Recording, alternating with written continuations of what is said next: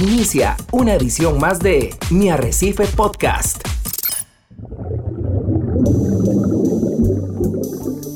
Usted está a punto de sumergirse en los misterios de nuestros océanos y en el fascinante mundo de los acuarios marinos. Esto es Acuariofilia Marina, un mundo marino en la radio gracias a la Asociación Costarricense de Acuariofilia Marina, una organización sin fines de lucro comprometida con el acuarismo responsable y profesional.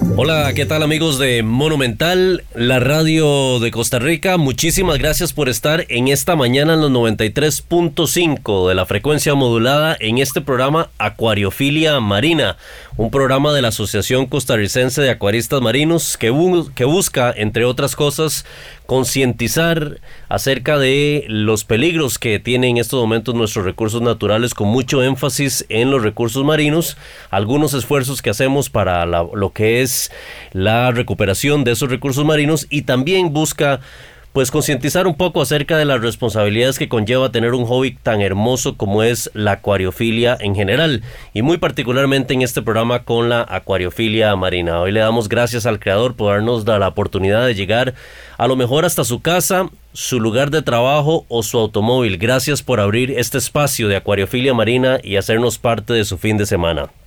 Bien acompañados en el Control Master Monumental con Pablo Díaz.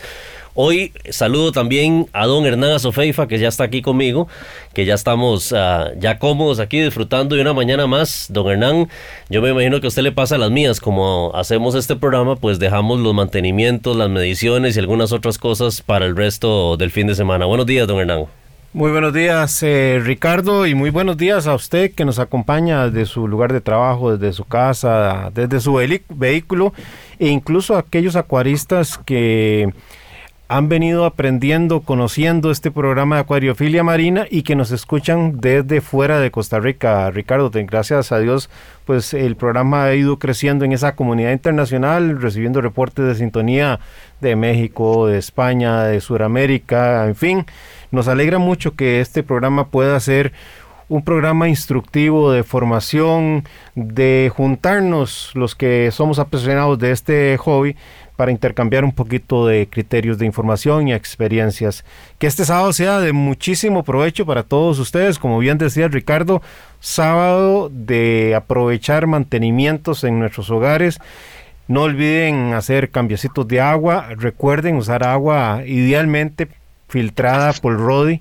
Recientemente me hacían consultas, eh, Ricardo, de por qué si no tengo pocos corales o prácticamente no tengo, mi acuario es joven, ¿cómo es que el calcio me sube y me sube si no estoy dosificándolo por aparte? Y a veces nos eh, olvidamos que según el servicio que nos suministra el agua potable en nuestros hogares, en esa agua potable pueden haber partes de calcio que hacen que existiendo un acuario joven, sin mayor consumo de, de calcio, esté con esa reposición del agua evaporada, etcétera, más bien subiendo. Entonces, idealmente, eh, aprovechemos y hagamos un esfuerzo en una inversión de una filtración por ROI que además nos va a quitar siempre nutrientes indeseables que nos provocan algas indeseables. En fin, que este sábado sea de mucho provecho para todos ustedes y le vamos a dar la bienvenida también a nuestro compañero de acción, Lee, que se encuentra desde Taiwán. Hoy lo pusimos a madrugar a, Paul. Creo que anda por la una de la mañana del día domingo, Ricardo, mientras nosotros aquí disfrutando de un cafecito, apenas levantando el día sábado. Paul, ¿cómo estás? ¿Cómo es esa experiencia? Creo que vas a estar unos días guardado por protocolo del gobierno de Taiwán. Muy buenas noches, bueno, buenos días, ¿verdad? También, don Hernán, Ricardo y todos los amigos que nos escuchan. Efectivamente, aquí son una, una de la madrugada en Taiwán. Eh, y como buen acuarista, ¿verdad? Aquí haciendo la cuarentena obligatoria antes de poder entrar a cohabitar con todos los demás eh, amigos aquí en Taiwán. Eh, tengo 18 días de cuarentena que tengo que cumplir antes de poder visitar a todos los amigos, familia que tengo aquí y hacer las vueltas. Pero bueno, ya ese tema sí lo hemos hablado mucho, es parte del tema de hoy. para evitar las plagas hay que hacer una buena cuarentena. Sí, valga la pena la analogía, como lo decís, Paul. 18 días de cuarentena, vea qué clase de políticas, ¿verdad? De algunos gobiernos, don Hernán, Paul y amigos que nos escuchan, 18 días en un cuarto de hotel. Hay que mantenerse ahí para descartar cualquier problema y definitivamente esa analogía es muy válida para el acuarismo que busca tratar de proteger ese ecosistema que ya de por sí es cerrado que tenemos en nuestros acuarios de cualquier ser indeseable de que entre y si se nos escapa pues utilizar los métodos necesarios para controlarlo o eliminarlo. Pero don Hernán y Paul, antes de entrarle al tema, permítame saludar a algunas personas que están con nosotros conectadas a través de las redes sociales, que nos comentan usualmente o que nos ponen el like ahí en el Facebook de la asociación que por cierto nos pueden encontrar como ASOCAMCR o Asociación Costarricense de Acuariofilia Marina. Un saludo para Gary Colman, José Miguel Sánchez, Orlando Palma, Juan Rona, Cristian Villalta, Alejandro Salas y a David Sáenz. Muchísimas gracias por estar en compañía de nosotros acá en esta mañana y siempre en todas las semanas en, en nuestros Facebook o nuestras redes sociales que tenemos. Don Hernán, Paul, hoy vamos a a darle la segunda parte a un programa que tuvimos la semana pasada donde tocamos un tema que apenas, como decimos popularmente, dice el argot, raspamos la olla, porque había muchísimo que tocar en ese tema y que generó muchísimos comentarios entre semana, muchas conversaciones con diferentes acuaristas donde es común enfrentar plagas en aquellos que hemos decidido tener un acuario de arrecife y que por supuesto siempre están las preguntas clásicas, ¿cómo elimino tal plaga? ¿Cómo la identifico? ¿Cómo la controlo? Eh, ¿Cómo evito introducirla? Y empezamos y dimos un brochazo de lo que nosotros por lo menos consideramos como algunos consejos sanos para el control. Así es, eh, todo el tema previo, Ricardo, fue lo que conversamos en el programa pasado con Paul. Y en este, pues vamos a puntualizar, ya eso sí, cuáles son esas plagas, cuáles son las enfermedades que tenemos que entender que a veces las plagas son también causantes de que produzcan, que encontremos enfermedades. Por ejemplo, en algunas oportunidades la necrosis, la pérdida o la muerte de ese tejido celular en nuestros corales puede estar asociado a síntomas de estrés. Estrés que es muy importante, que es agresivo, etcétera, pero que puede ser resultado de la presencia de una plaga. Entonces, si no atendemos el problema de la plaga, también vamos a estar en la antesala de otro problema mayor y se nos van a ir juntando los elementos como si fuera una bola de nieve. nieve perdón.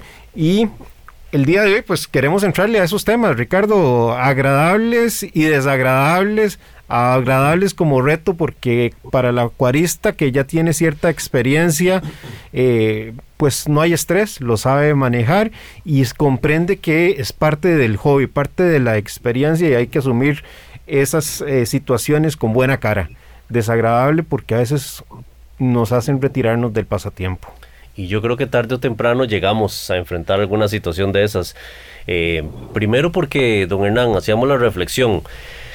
Si hiciéramos un cálculo a mano alzada que llaman del porcentaje de acuaristas que tienen una pecera de cuarentena de peces, ¿qué dirían ustedes, compañeros, a mano alzada? Dolorosamente, Ricardo, yo diría menos del 50% por lo que uno ve de problemas reiterados. La persona pegando con la misma piedra una y otra vez. Y lo siento optimista don Hernán, pero bueno, vamos a ver qué dice Paul. Sí, no, definitivamente menos de 50. Yo calcularía un 10-15% anecdóticamente.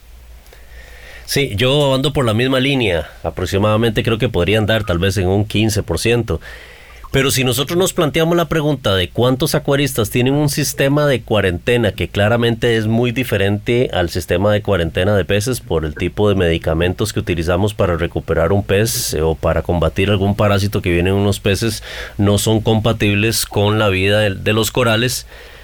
¿Cuánto porcentaje de acuaristas tendrá realmente una pecera para cuarentena de corales? ¿O nos abrazamos más a la práctica de pasar los corales por un dip y esa es nuestra, nuestra defensa.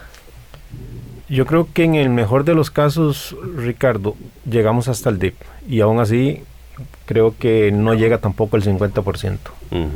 Eh, yo siempre he dicho que la fiebre, la ilusión por tener el organismo en el acuario principal siempre nos gana.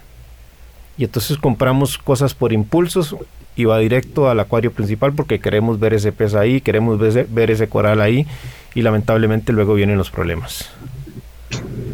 Sí, así es. Pero bueno, entonces retomemos el tema y entrémosle un poco más profundo. Don Hernán, hay plagas de plagas. hay algunas más dañinas que otras. Hay algunas que son más fáciles de controlar, inclusive que otras. Así es, así es. Y, a ver, eh, tal vez quisiera yo puntualizar las que están más asociadas a los problemas con, los corales. Porque podríamos hablar, por ejemplo, de, no sé, aptáceas, eh, que no necesariamente son, sí, a ver, sí, sí son una plaga, pero no necesariamente eh, son un problema importante para los corales, aunque pueden causarle algunas lesiones a sus tejidos por, por eh, irritaciones, correcto. Pero es que hay unas plagas que viven exclusivamente de la existencia de los corales, ¿verdad? Y aquí tal vez entro por, por una muy frecuente que, como decías, tarde o temprano la llega a tener un acuarista, que son las pulgas. Y aquí podemos hablar de dos tipos de pulgas. Las pulgas eh, rojas o los red books, como le llaman en Estados Unidos, o las pulgas negras o black books, que básicamente sí son, son unos crustáceos sumamente pequeños, ¿verdad? Eh, en el caso de las eh, pulgas rojas estamos hablando de, de un organismo de menor a medio milímetro por lo que a veces es difícil percatarse de su existencia, más cuando se puede camuflar con, algunos colores de, los corales. Y después, porque también hay que haber sufrido por esa plaga para poder identificarlos en la mayoría de los casos. Eh, son unos organismos amarillitos con un pequeño punto rojo, que es lo que les da el, el nombre de la plaga o del Red Book eh, es una cabecita roja, ese puntito que les estamos viendo, y que se va a alimentar de la baba o los productos de desechos que producen principalmente las acroporas. Eh, es por tanto que en una acropora establecida, cuando le observamos esa pérdida de coloración y no nos, y nos extrañamos porque no ha sucedido nada extraordinario en el acuario, o sea, me refiero no se han cambiado el tipo de luz, los nutrientes se mantienen igualmente controlados, etcétera. Tenemos que pensar en la posibilidad de alguna plaga que esté afectando esa colonia de acropora. Y aquí, este tipo de organismos, los, eh, las pulgas rojas, pues eh, afectan esa coloración. Eh, vemos a los pólipos de la acropora perder extensión, ya no salen o ya no tienen la extensión.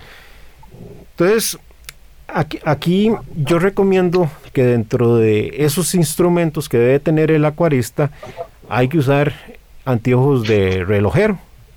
¿Por qué? Porque cuando comenzamos a ver ese tipo de señales, pues hay que ponérnoslos y comenzar a hacerle una inspección. Claro, a veces la tarea se complica, como vamos a ver más adelante, con otro tipo de plagas, porque hay plagas que solo las vemos en la noche. No, no salen durante el proceso de iluminación. Entonces se nos complica la cosa. Pero aquí la primera reseña sobre un tipo de plaga que es eh, común en las acroporas y la importancia entonces de la cuarentena que hablamos en el, en el programa pasado.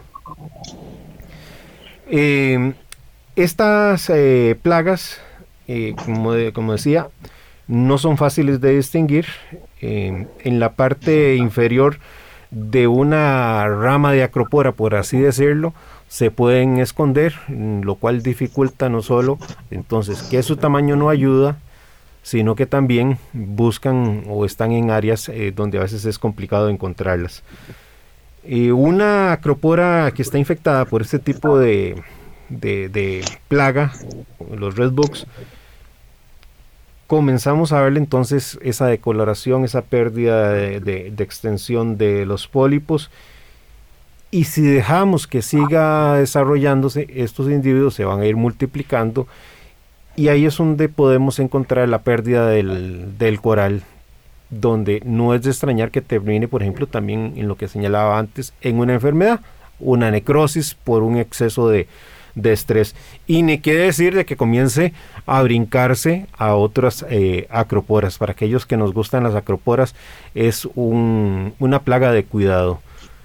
Eh, por supuesto que el crecimiento del coral, de ese fra que traíamos con la plaga o ya esa colonia de coral, se va a ver sumamente afectada, no le vamos a ver crecimiento y podríamos terminar con la pérdida de la pieza no está como muy claro porque estos eh, bichos prefieren ciertas acroporas más que otros corales eh, de pólipo corto, como podría ser una montipora, una posilopora o una seriatopora.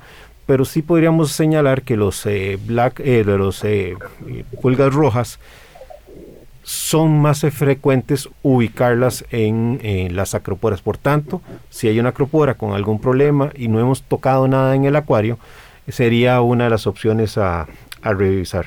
Entonces, aquí pueden haber varios abordajes para el tratamiento, ¿verdad? Podríamos pensar en un abordaje con controladores biológicos que no solo nos van a servir eh, para este caso de las pulgas rojas, hay controladores biológicos para otro tipo de plaga, o eso sí, el organismo, el pez, eh, el invertebrado que usemos como controlador biológico puede cambiar de plaga en plaga. Para este caso particular, podríamos eh, echar mano de un pez pipa, o conocido también como cara de dragón. Pero de aquí lo importante que vos señalabas, Ricardo, de la cuarentena porque normalmente en el acuario principal, quienes tenemos acroporas sabemos que los flujos, los movimientos de agua son muy fuertes.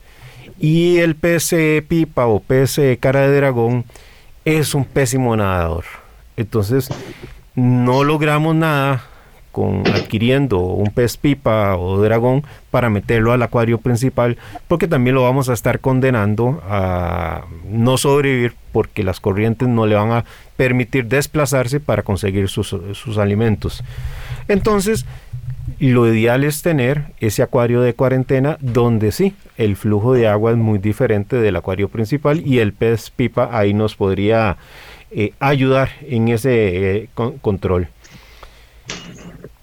Eh, por supuesto que también tenemos la posibilidad ya de trabajar no con métodos, eh, métodos biológicos, ¿verdad? Sino también con algún producto. Y aquí, por ejemplo, se ha estilado los famosos baños, de los cuales hablamos diferentes tipos eh, de baños en el programa pasado. una opción aquí es el uso del yodo, donde preparamos la solución conforme explicamos en el programa pasado y aquí el periodo de baño ronda alrededor de los 15 eh, minutos eh, para el coral afectado. Esta es una solución, por ejemplo, que yo usaba, Ricardo. Yo, gracias a Dios, tengo rato, rato de no tener ningún problema, pero me acuerdo en mis inicios como acuaristas, no había la diversidad de opciones de baños que, existen hoy día. Entonces, eh, el baño a través del uso del Lugol eh, era uno de mis procedimientos para tratar de resolver este tipo de, problemas. Pero también hoy día con esas opciones podríamos pensar en, el Rift Dip de Sichem, que es, otra opción que podría valer para este tipo de problemas. Y también hay un método eh, que fue desarrollado por eh, un señor que se llama Dustin Darton de la Granja de Ora que lo que él propone es tratar el acuario o, el acuario de, cuarentena con un compuesto, y aquí me perdonan porque no, soy siempre como muy hábil para pronunciar estos nombres raros, de, que se llama milbemicin oxime, que es un producto químico donde el ingrediente activo es del interceptor. Y de ahí es donde surgió el tema de usar las pastillas desparasitadoras para perros para el combate de las pulgas eh, eh, rojas. Entonces, Eh, lo que hace este ingrediente activo, que señalé es un antiparasitario,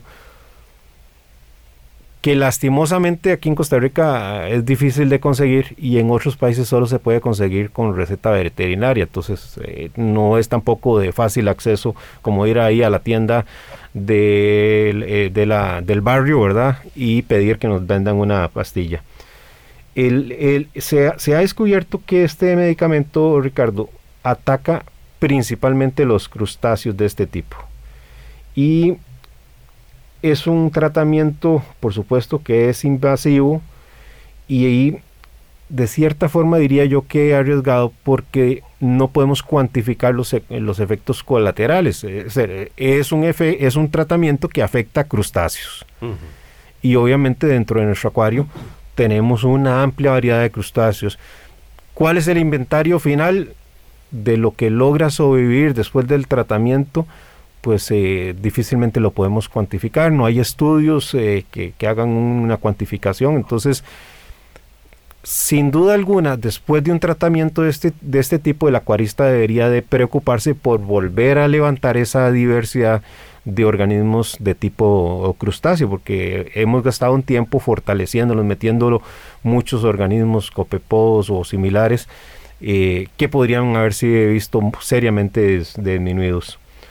Em, aquí podría pensarse también el caso de los anfipodos, eh, los cangrejos, eh, las gambas, que también podrían estar siendo afectadas con este tratamiento.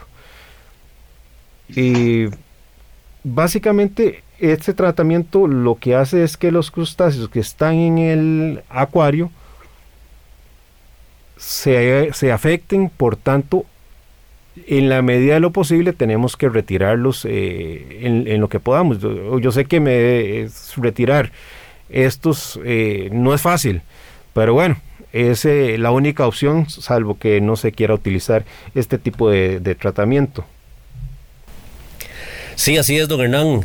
una de las plagas difíciles de, de controlar otra de las plagas que son muy comunes en los acuaristas y que particularmente tienen un efecto muy nocivo entre los corales suaves, zoantios, hongos eh, y este tipo de corales, así como también lo que llamamos LPS, como los, los Duncan, los Hammer, los Torch, etc., son las conocidas planarias o gusanos planos.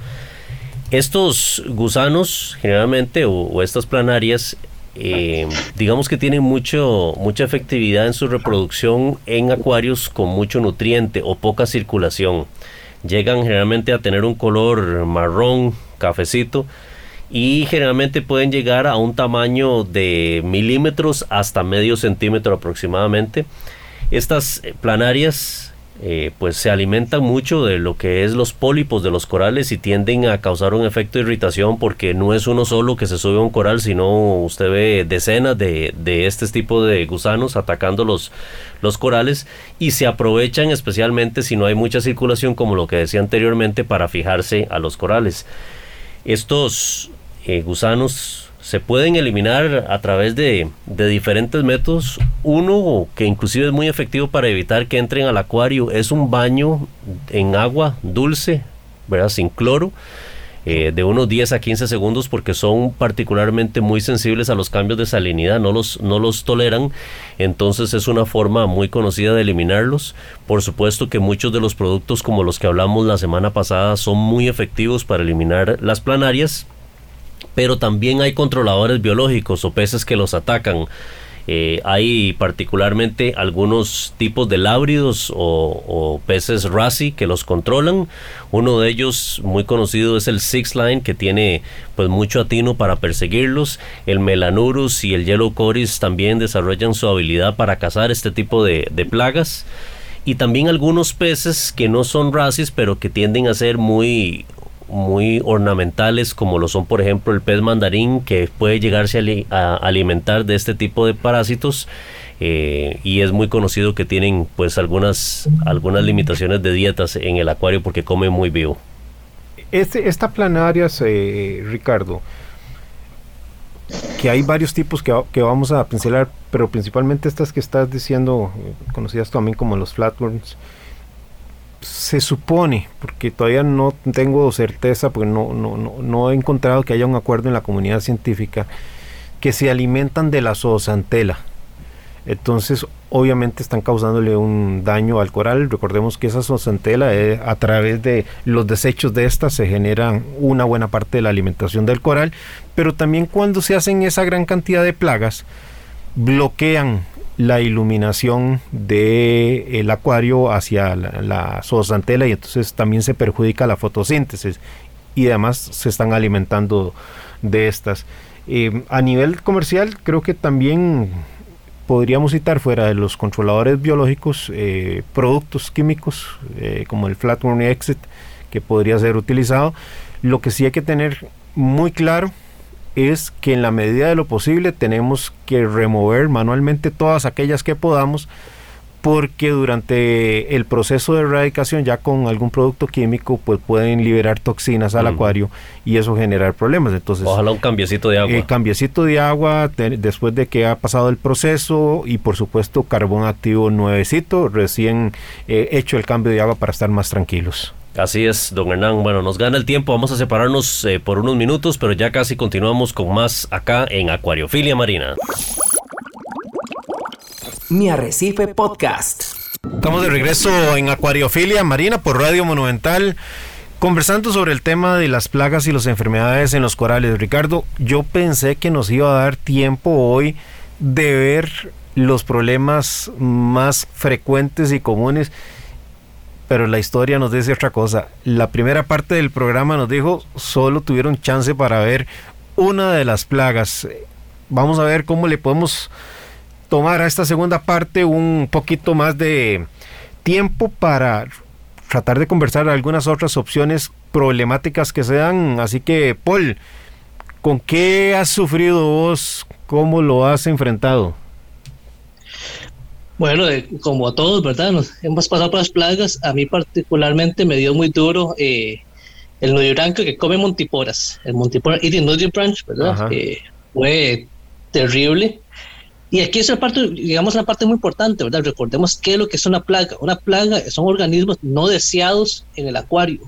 Y no necesariamente, porque no son deseados en nuestro acuario, van a ser no deseados en otros acuarios. Nudibranquios hay muchos, hay acuarios dedicados a nudibranquios. Correcto. Pero en particular, esta especie, ¿verdad? del género Festila, que fue nombrado, o sea, recibió su nombre científico hasta el año pasado, en 2021, eh, hace una plaga para muchos acuaristas, el Montipora Eating Nudibranch, eh, es un eh, invertebrado de 1 a 3 eh, milímetros blanco, que muy activo en las noches por lo general, y nosotros nos damos cuenta en el acuario cuando venimos en la mañana a ver el acuario y nos damos cuenta que la montipora está blanqueada en una sección. Usualmente, ya sea en las puntas de los deditos o en las partes de las extremidades, ¿verdad? en los bordes de los que son más encrustantes o forma del plato. estos nuebrancos, pues, son muy resistentes a los dips, ¿verdad? Porque tienen huevos que se crean debajo de los corales, que no, es muy difícil atacar con dips o un, solo dip. De ahí, de ahí la importancia de tener una cuarentena, ¿verdad? De los coral en cuarentena y poder hacer dips eh, a menudo, cada semana, cada varios días o cada semana antes de que coral entre en nuestro acuario. Pero si ya eh, como nos pasa a todos, ¿verdad? por fiebres, el coral está en nuestro acuario principal y vemos que están los nudibranquios en el acuario, en realidad el control biológico es el control más simple. Como mencionó Ricardo hace varios minutos, ¿verdad? Antes de la pausa comercial, eh, para los flatworms podemos tener eh, labrios o wrasses en el acuario. Esos peces van a ser muy, muy efectivos también con los, con los nudibranquios. Entonces, cosas como el yellow coris, el six and ras, el melanurus, todos agarran a estos neuránquios y se los desaparecen. Y efectivamente así fue como yo controlé los míos. Yo pasé meses tratando de lidiar con ellos de manera manual, quedándome hasta altas horas de la noche tratando de inspeccionar los corales uno por uno, por se agarraba y no hubo manera. Entonces la mejor manera fue conseguir varios amigos de estos labrios. Mientras hacemos la cuarentena, pues tuve que seguir con la inspección visual y a las semanas de haber metido lábridos al, al, acuario, dejé de ver problemas. Ya mis montiporas de, no tenían signos de daño y efectivamente a las dos, tres meses pues ya fue un problema que no volví a ver nunca más en mi pecera. Entonces ese fue totalmente validando un control biológico de otro problema biológico. Paul, para mí esta ha sido una de las plagas que más dolor de cabeza me dio. Eh, de verdad que me costó controlarla. Yo tengo que decir que, que cuando sufrí por esta plaga, por lo menos duré como seis meses controlándola. Eh, obviamente no, no, habían opciones eh, como las que existen hoy día. Y me llegó, llevó a probar todo tipo de, experimentos. Eh, mira, desde radicales como... Porque, ah, bueno, hay que decir que este tipo de, de, de es específico para el tipo de montiporas, ya sean de plato o, podrían ser eh, tipo, no sé, digitatas.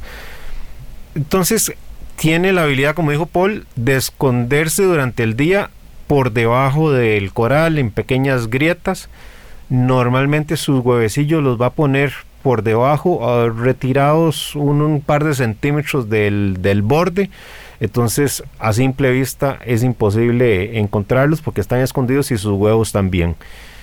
Para el ojo no entrenado, que fue lo que me pasó en aquel momento, uno inicialmente piensa que es que se está perdiendo el tejido de la acropora. Empieza desde la parte externa hacia la parte interna y a veces eh, uno podría pensar que es algún tipo de necrosis que le está dando al, coral. Obviamente no se trata de eso, pero al ojo no entrenado podría confundirlo y llevarlo a ese tipo de, de mm, conclusión y tiene la consecuencia de que este bendito eh, plagas se reproduce sumamente rápido. Entonces, me costó mucho controlarlo, llevó, me llevó a fragmentar eh, montiporas capricornis eh, bastante grandes. Llegué al punto de decir, prefiero perder platos grandes que seguir con esto porque se pasa muy rápidamente de un lugar a otro. Eh, los que podía eh, sacar para darles tratamiento, lo que opté fue por coger epoxi y pegarle en cuanta grieta y en cuanta ranura observada para hacerles, digamos, una tumba. El aplicarles eh, algún producto no me funcionó en aquel momento, provocaba normalmente un escurecimiento del coral y al final terminaba perdiendo la pieza por tanto estrés. Eh, no obstante, hoy día he visto que algunos acuaristas han resuelto el problema eh, fuera del control biológico que ustedes apuntaban utilizando el Flatworm Exit, pero no en la dosis que el producto recomienda para la planaria regular, sino cuatro veces concentrada la dosis. Por supuesto, no estoy diciendo que nadie lo haga, quien lo haga será por su propio riesgo, porque yo no es eh, una prueba que haya hecho, más eh, sí lo que uno ve un poquito en la literatura de acuaristas serios que han tenido el problema y lo han resuelto de esa manera. Sí, es correcto, ¿verdad? E incluso, además del Flatworm Exit, ¿verdad? También se pueden hacer tips con otros químicos como yodo. Eh, había un desparasitante que se usa mucho, levimazole, o incluso eh, permanganato de potasio. Todos esos se pueden usar. Y lo importante aquí es recordar que en, en caso de los, eh, nudibranquios estos, esos dips lo que hacen es que aturdecen al nudibranquio. O sea, no es solamente meter el coral en el dip y sacarlo y nada más. Sino trata de meterlo en el tip y después de unos varios minutos de estar ahí, los neuracos quedan aturdidos y ya uno queda, es queda mucho más fácil removerlos manualmente. Entonces podemos usar una pipeta o una bomba de agua manualmente y vamos eh, bañando, como quieres, el coral para tratar de quitarle estas plagas de encima. Pero ese paso es muy importante porque a veces muchos acuaristas hacen el dip e inmediatamente agarran el coral y lo meten de nuevo al acuario. Y les faltó la parte donde señores, hay que quitarle la plaga físicamente del coral. Entonces, esa es una parte muy importante de los tratamientos químicos. Y que no vamos a resolver el problema de los huevos, ¿verdad, Paul? No resolvemos el problema de los huevos, hay que seguirlo haciendo regularmente, ¿verdad? Hasta que todos los huevos ya crecieron, quitar los adultos o los, juveniles adultos y no permitirles poner nuevos huevos. Así es. y, hacer las inspecciones nocturnas, Paul, darle por lo menos un par de horas a que las luces se hayan apagado, coger una buena linterna con buena iluminación y ir a revisar todas las montiporas para ver si hay actividad de estos eh, eh, plagas indeseables. Sí, fueron muchas, muchas noches de, muchas, muchas horas de noches perdidas, pero bueno, todo en nombre de mantener los corales vivos. Correcto. ¿Y qué les parece, ya hablando de este tipo de organismos, si hablamos de otro que es otro verdadero dolor de cabeza, también asociado a las acroporas, que es eh, el flatworm que come acroporas. Este suma parte del problema porque el bendito eh, flatworm va a coger el color de la misma acropora. Alimentar, al alimentarse de los tejidos, como, lo hace el de las montiporas, que lo que hacemos es ver la estructura blanca de carbonato de calcio porque se ha comido el, tejido, solo que el de la montipora, la, la, planaria de la montipora, no cambia de color, se mantiene blanca. Pero en el caso de estas eh, que comen acroporas, estos flatworms, sí toman el color de la acropora. Entonces, encontrarlo también se hace sumamente eh, complicado. Pero yo diría que hay dos formas básicas de determinar si una acropora está siendo afectada. Ya, ya había señalado yo por el caso de las pulgas rojas, de la pérdida de coloración, la pobre extensión de, de los pólipos, etcétera. Entonces, en este caso, eh, si tenemos alguna duda, aquí lo ideal para cuando se pueda sacar la, la acropora, porque lamentablemente las grandes colonias no las podemos sacar, es dejarla secar unos eh, momentos. Aquí esta planaria va a segregar la misma baba del coral, pero va a producir un cambio en el brillo que es la que la va a delatar. Entonces esa sería una opción. Luego, porque este también es un organismo nocturno. De día tendríamos que buscarlo debajo de las ramas de la, de la acropora. Sobre todo por el lado donde están las uniones, que es por donde más le da por, por esconderse. Y en la noche, pues va a ser más activo y tenemos más chance de, de poder encontrarlo. Aquí, pues el tratamiento con DIPS, los acuaristas han probado, yo creo que cualquier cantidad. Algunos funcionan, otros no funcionan. Mm, algunos comienzan a funcionar, pero estás en contra del tiempo, contra el coral que comienza a tomar estrés, se comienza a poner oscuro y puede terminar en, en necrosis. Entonces, puede ser que tengas un tratamiento que muy lentamente está funcionando, pero estás contra el tiempo, contra la vida del coral. Aquí podemos hablar también del mismo uso del, Lugol que mencionaba Paul, del coral RX, del coral Protect, el, mismo levamisol que citaba Paul. Eh, en fin, aquí lo que tenemos que hacer es sumergir la acropora durante varios eh, minutos, porque va a depender de lo que el fabricante de cada producto recomiende y tenemos que agitar o utilizar una, bomba con, fuerza eh, para que veamos el desprendimiento, los cuales van a caer al fondo y ya podríamos determinar eh, que los estamos limpiando o que tenemos el, el problema. Este problema realmente eh, no es de poca monta porque es verdaderamente un dolor de plaga, de cabeza, perdón, no solo aquí en Costa Rica, Ricardo, eh, en Alemania han sufrido montones, en Estados Unidos han sufrido montones, y esto por supuesto que ha llevado a buscar algún tratamiento que pueda ser eficiente. Hace poco leí en, en, la revista de la revista Coral, que creo que fue la edición de noviembre, diciembre del 2020, un acuarista de, gran respeto para mí, como es el doctor Daniel eh, Canop, propuso el uso del lantano eh, de Tropic Marine para controlar este tipo de, acroco, de, de, acropora que come los, eh, de flatworm que come las acroporas y también decía que era válido para utilizar en el control de otro tipo de flatworms. Y eso sí, que fueran del género de Guamioa y, perdón, aquí voy a pronunciar esta palabra, convolurilobade, que habría que aplicarlas en esa dosis de lantano de Tropic Marine bajo una dosis de un ml por cada 100 litros de agua. Para efectos de la publicación que hace el doctor fue sumamente eficiente y logró erradicar eh, este tipo de, de plaga en el acuario. Entonces por acá lo dejamos también por si alguien pues quiere profundizar en detalle. La técnica se puede buscar en esa revista de noviembre-diciembre del 2020 de la revista Coral. Ricardo, también creo que podemos mencionar rápidamente ya en, esta variedad de planarias, nudibranquios, otro que debe ser de interés para el acuarista, que son aquellos que se alimentan de los eh, corales blandos. Por ejemplo, lo más común es ver o que los acuaristas citan es el que los que se alimentan de los eh, que también se pueden camuflar con el color del, del.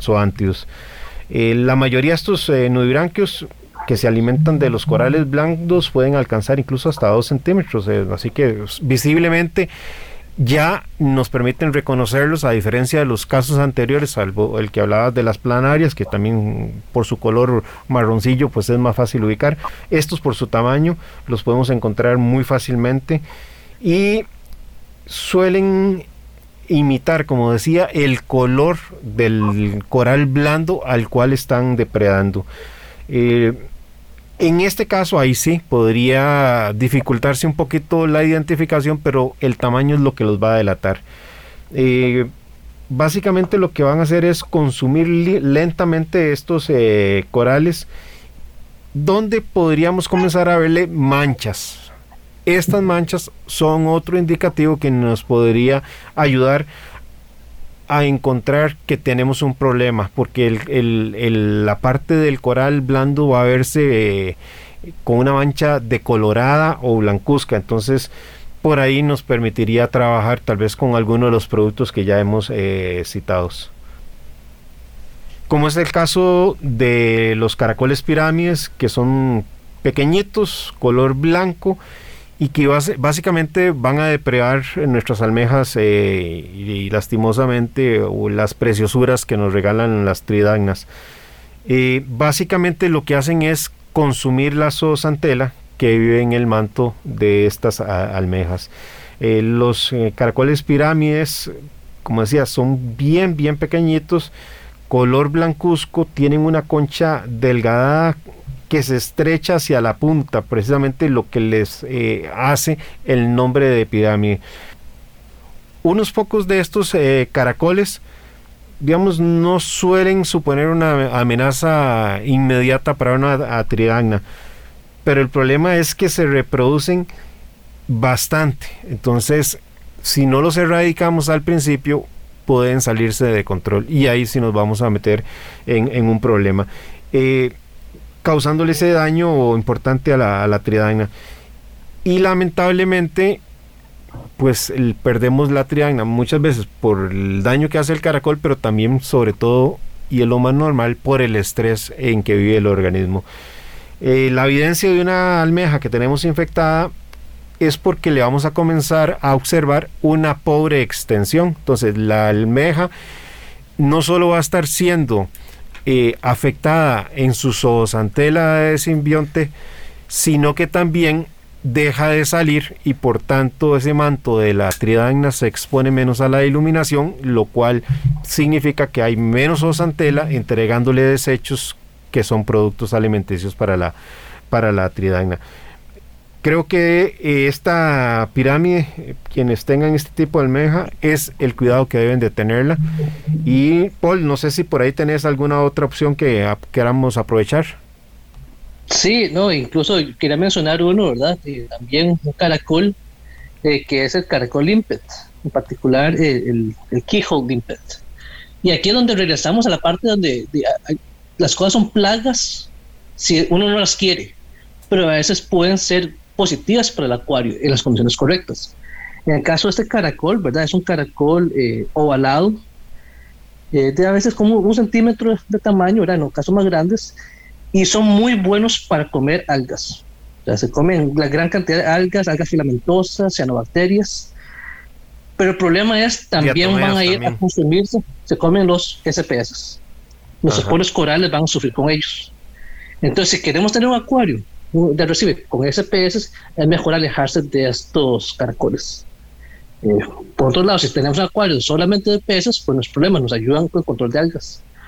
Para controlar estos caracoles, ¿verdad? Pues siempre está la manera de manual, sacarlo manualmente o utilizar controles biológicos. Cualquier RASE, pues para manjar con estos caracoles. Eh, y yo siento que, bueno, ya con este caracol y con la pirámide que mencionó Don Hernán, pues estamos, regresamos un círculo. Las cosas son plagas si son no deseadas. Paul, y, lo interesante de, de este caracol que estás mencionando, que también es conocido como lapa, es que puede tener una coloración muy, muy bonita, este caracol. Entonces, sí. inicialmente podemos engañarnos de que por estar tan bonito, qué lástima sacarlo del acuario. Y correctamente también señalas de que puede jugar a favor nuestro, ayudándonos con diatomea, con cianobacteria, no sé, con alga filamentosa, etcétera. Pero cuando se nos salen de control y comienzan a afectar nuestros SPS, ahí es donde el acuarista tiene que tomar una decisión. Si antes de que se hagan problemas los erradica. Personalmente, si fuera mi acuario, los erradico. Y esto tal vez me lleva muy rápidamente, Ricardo y Paul, a señalar otro tema, por ejemplo, los gusanos de fuego. Los gusanos de fuego, que se consideran plaga, lo son en la medida en que los dejemos estar en exceso en el acuario, porque realmente ellos son carroñeros, van a estar eh, consumiendo los desechos, pero para que un acuario tenga un exceso de gusanos de fuego es porque el acuarista no está haciendo bien su trabajo porque hay un problema donde no estamos exportando toda esa alimentación que se está quedando en el fondo del acuario y que le está sirviendo de alimento a este tipo de organismos. Y de estos gusanos de fuego, realmente para mí el único que sí es de cuidado es el eh, gusano de fuego del Caribe que sí se distingue bastante del gusano fuego tradicional. Lastimosamente por, por estar en radio eh, cuesta transmitir la figura y el tiempo ya se nos vino encima, Ricardo. Sí, así es, don Hernán. Y creo que le hemos dado un brochazo a los parásitos comunes en los corales y un poquito de tal vez algunos tips de cómo tratar muchos de estos parásitos. Creo que se nos queda un tema pendiente, don Hernán, para un futuro programa acerca de elementos que pueden afectar los corales y, hablamos más ya a nivel de bacterias inclusive que algunas pueden eh, afectar los corales pero eso quedará para, para un programa un programa extra.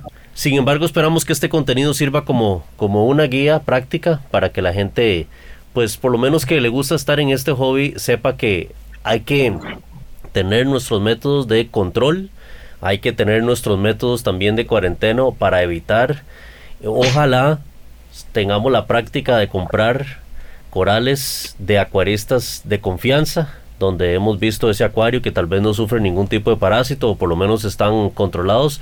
Sin embargo, a pesar de eso, no debemos de delegar la responsabilidad que conlleva los controles, las cuarentenas y demás a algún amigo acuarista. Así que, don Hernán, nos ganó el tiempo. Lastimosamente, Ricardo, estos temas siempre son tan apasionantes que cuesta medir el desarrollo de cada tema y, a veces uno dice, bueno, es que puedo hacerlo más corto, sí, pero podríamos también crear confusión en los acuaristas por no dar la información completa. Espero que el programa también haya sido del agrado de todos ustedes y nos encontramos el próximo sábado con un programa más de Acuariofilia Marina. Acuariofilia Marina, un mundo marino en la radio, gracias a la Asociación Costarricense de Acuariofilia Marina. Mi Arrecife Podcast.